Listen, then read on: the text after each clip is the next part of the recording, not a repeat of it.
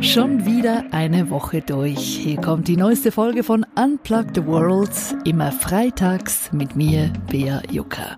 Ich habe ja vor kurzem meinen 39. Geburtstag gefeiert und das mit dem Älterwerden ist für viele Leute ja ein totaler Stressfaktor. Kann man das Älterwerden verlangsamen oder sogar stoppen? Und weshalb spielen unsere Gene gar nicht eine so zentrale Rolle beim Älterwerden? Genau diesen Fragen gehen wir heute nach.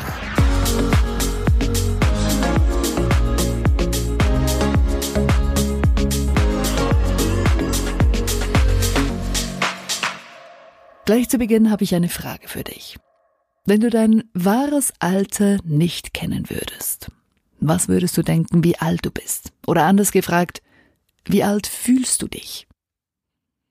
Ich würde mich selber ja 33 schätzen. Und ich werde häufig auch jünger eingeschätzt. Letztens meinte jemand, er schätze mich Ende 20. Also zehn Jahre jünger, als ich tatsächlich bin. Ich nehme das jetzt einfach mal als Kompliment.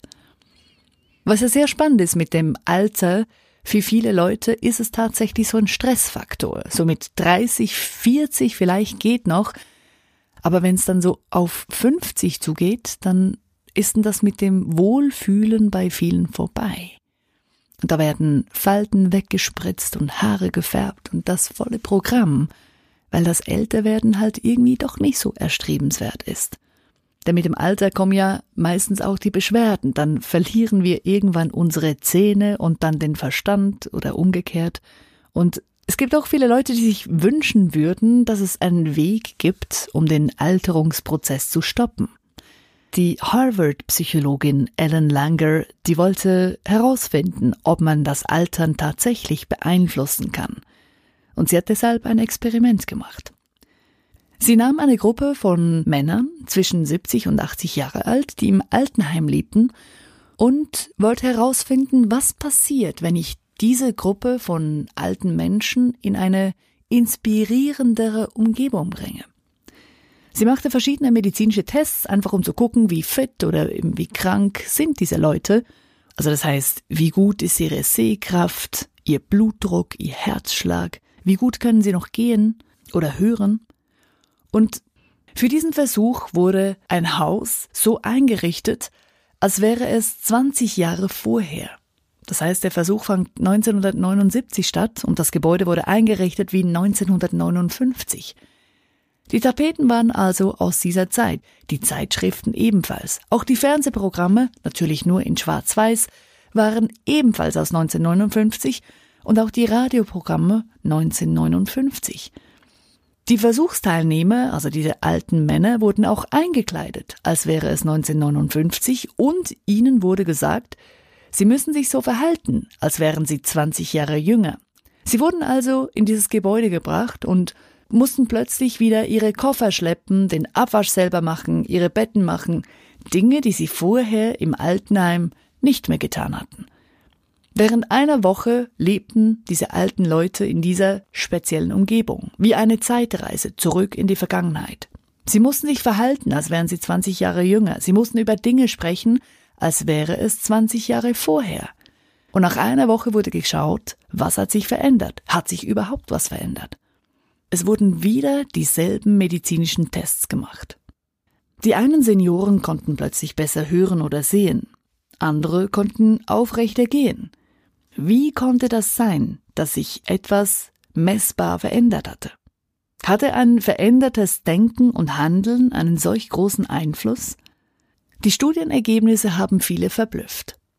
Und inzwischen weiß die Wissenschaft, es sind tatsächlich nicht unsere Gene, die uns schneller oder langsamer altern lassen, sondern der Lebensstil, unsere Einstellung, die Art und Weise, wie wir uns im Alltag bewegen, was wir essen, wie wir schlafen. Und wie die Wissenschaft herausgefunden hat, wird der Alterungsprozess zu einem Viertel durch die Gene bestimmt und zu drei Vierteln durch unsere Lebensweise. Ist das nicht faszinierend? Es sind also nicht die Gene, die uns schnell altern lassen, sondern vorwiegend unsere Lebensweise. Und klar, wenn wir älter werden, dann macht sich das im Körper bemerkbar. Die Natur hat das so angelegt, dass wir ab Mitte 50 jedes Jahr ein Prozent unserer Muskelmasse verlieren. Deshalb ist es wichtig, dass wir was tun, um uns fit zu halten, auch im Alter. Und ähnlich wie mit dem Körper ist es eben auch mit dem Gehirn. Das heißt, auch das Gehirn muss fit gehalten werden. Doch wie halten wir uns denn mental fit? Mit stundenlangem Kreuzworträtsel lösen oder Sudoku ausfüllen? Klingt ja gut, aber es bringt eben gar nicht so viel, sagen Hirnforscher. Denn wir gewöhnen uns daran und für das Gehirn ist es irgendwann gar keine große Herausforderung mehr. Ein viel besseres Training ist es für das Gehirn, wenn wir neue Dinge tun.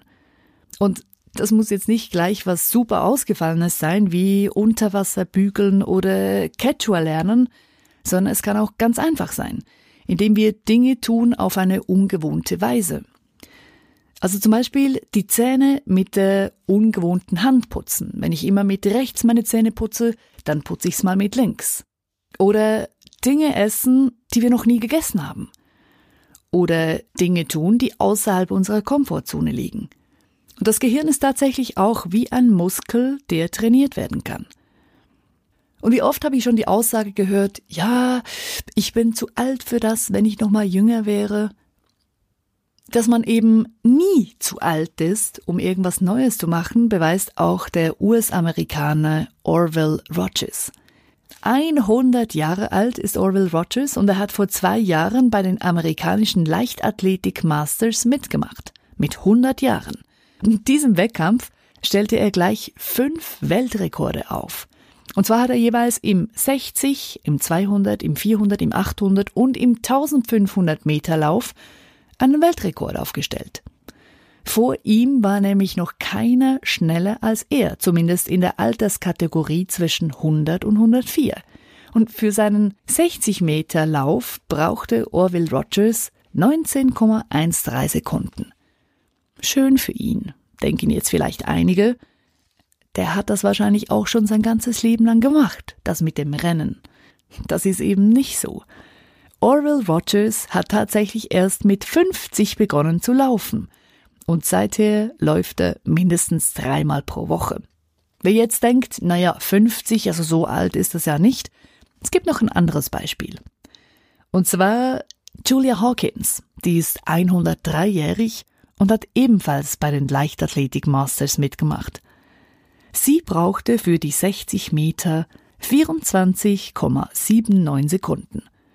Und sie ist tatsächlich der lebende Beweis dafür, dass es nie zu spät ist, mit etwas anzufangen. Julia Hawkins hat nämlich mit dem Laufen vor drei Jahren begonnen, das heißt also im Alter von 100 Jahren. Und sie sagt, der Versuch, immer noch besser zu werden, fordert mich heraus. Sie hat also mit 100 Jahren noch begonnen zu laufen und dann eben auch an den Leichtathletik-Masters mitgemacht. So, und da sind wir wieder zurück beim Thema Neues wagen, neue Dinge ausprobieren. Das ist wirklich das beste Training fürs Gehirn. Und Bewegung hilft da eben gleich nochmal. Denn Sport hat einen sehr positiven Einfluss auf das kardiovaskulare System, welches wiederum die Blutversorgung zum Hirn regelt. Das ist natürlich sehr wichtig, um das Gehirn gesund zu halten. Und es muss ja nicht gleich Langstreckenlauf sein. Eben, Bewegung ist von Vorteil und auf jeden Fall neue Dinge machen. Auch Yoga, Meditation oder sogar Stricken haben einen positiven Einfluss auf das Gehirn. Es geht darum, aktiv zu bleiben und dass das Aktivsein einen großen Einfluss hat auf den Alterungsprozess, das habe ich selber miterlebt. Und zwar, ich erinnere mich noch ganz genau an meine Großmutter. Die war damals mit 70, 73 richtig alt. Die hat einen Stock gehabt zum Laufen, hatte einen Buckel, eine dicke Flaschenbodenbrille, hat gezittert und konnte nur langsam gehen. Und dann mein Vater dasselbe Alter, die gleichen Gene. Wir waren mit ihm in einem Hochseilgarten, also einem Seilpark, wie es hier in der Schweiz heißt. Und ich stand am Boden, guckte nach oben und ich traute meinen Augen nicht. Der ist da oben mit 73 Jahren rumgehüpft wie so ein junges Reh. Und ich habe nur gestaunt. Natürlich, meine Großmutter war eine andere Generation. Es hat sich natürlich auch viel geändert, das ist mir auch klar. Ich habe halt einfach diesen Direktvergleich gehabt. Meine Großmutter, die richtig eine alte Frau war, die richtig gelitten hat in diesem Alter. Und mein Vater, der da auf diesen Seilen rumhüpft, als äh, gäbe es keinen Morgen.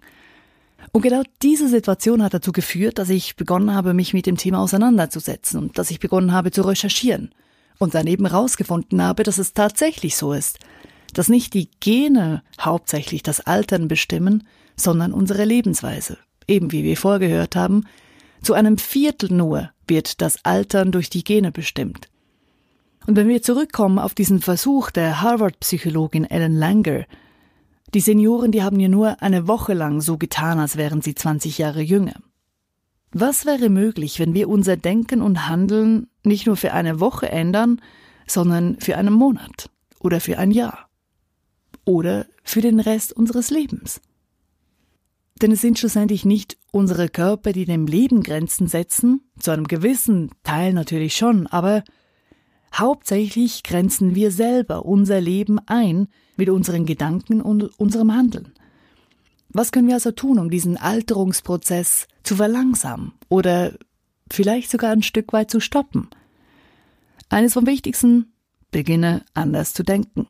Statt zu sagen, ah, das kann ich eh nicht, da bin ich viel zu alt dafür, eher mit der Haltung an etwas herangehen, ich bin ja mal gespannt, wie lange das dauert, bis ich das gelernt habe. Neue Dinge ausprobieren, neue Dinge lernen ist tatsächlich etwas, das uns dabei hilft, das Gehirn fit zu halten, bis ins hohe Alter. Dazu die Bewegung, und das muss nicht gleich ein Marathon sein, sondern es reicht einfach in Bewegung zu kommen. Auch das hat einen positiven Einfluss auf unser Gehirn und natürlich auf den Körper. Und das Dritte ist, uns mit Leuten umgeben, die uns gut tun, dafür sorgen, dass wir eben nicht einsam sind, dass wir unter Leute kommen, dass wir einen Austausch haben. Denn interessanterweise, Einsamkeit ist scheinbar tatsächlich so schädlich wie 15 Zigaretten pro Tag. Und dass das nicht gesund ist, darüber müssen wir wahrscheinlich nicht diskutieren. Und nun nochmal zurück zu der Anfangsfrage. Wenn du dein wahres Alter nicht wissen würdest, wie alt würdest du dich selber einschätzen? Was würdest du denken, wie alt du bist? Oder anders gefragt, wie alt fühlst du dich? Denn zu einem sehr großen Teil, wie wir gesehen haben, haben wir es selber in der Hand. Fühlen wir uns älter oder jünger, als wir tatsächlich sind? Ja, es, es gibt natürlich auch Tage, wo ich mich definitiv viel älter fühle, als ich tatsächlich bin. Wenn ich viel zu wenig geschlafen habe zum Beispiel, fühlt sich nicht sehr gut an. Aber im Großen und Ganzen, über alles gesehen. Unsere Gedanken machen da den großen Unterschied. Und schlussendlich kommt es ja nicht hauptsächlich darauf an, wie alt wir tatsächlich werden, sondern vielmehr darauf, wie glücklich wir alt werden.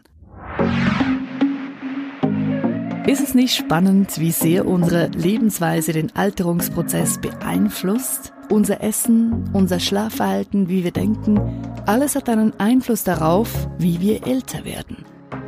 Ich bin gespannt, welche Erkenntnisse hast du für dich aus dieser Podcast-Folge gewonnen und wie ist das bei dir mit dem Alter?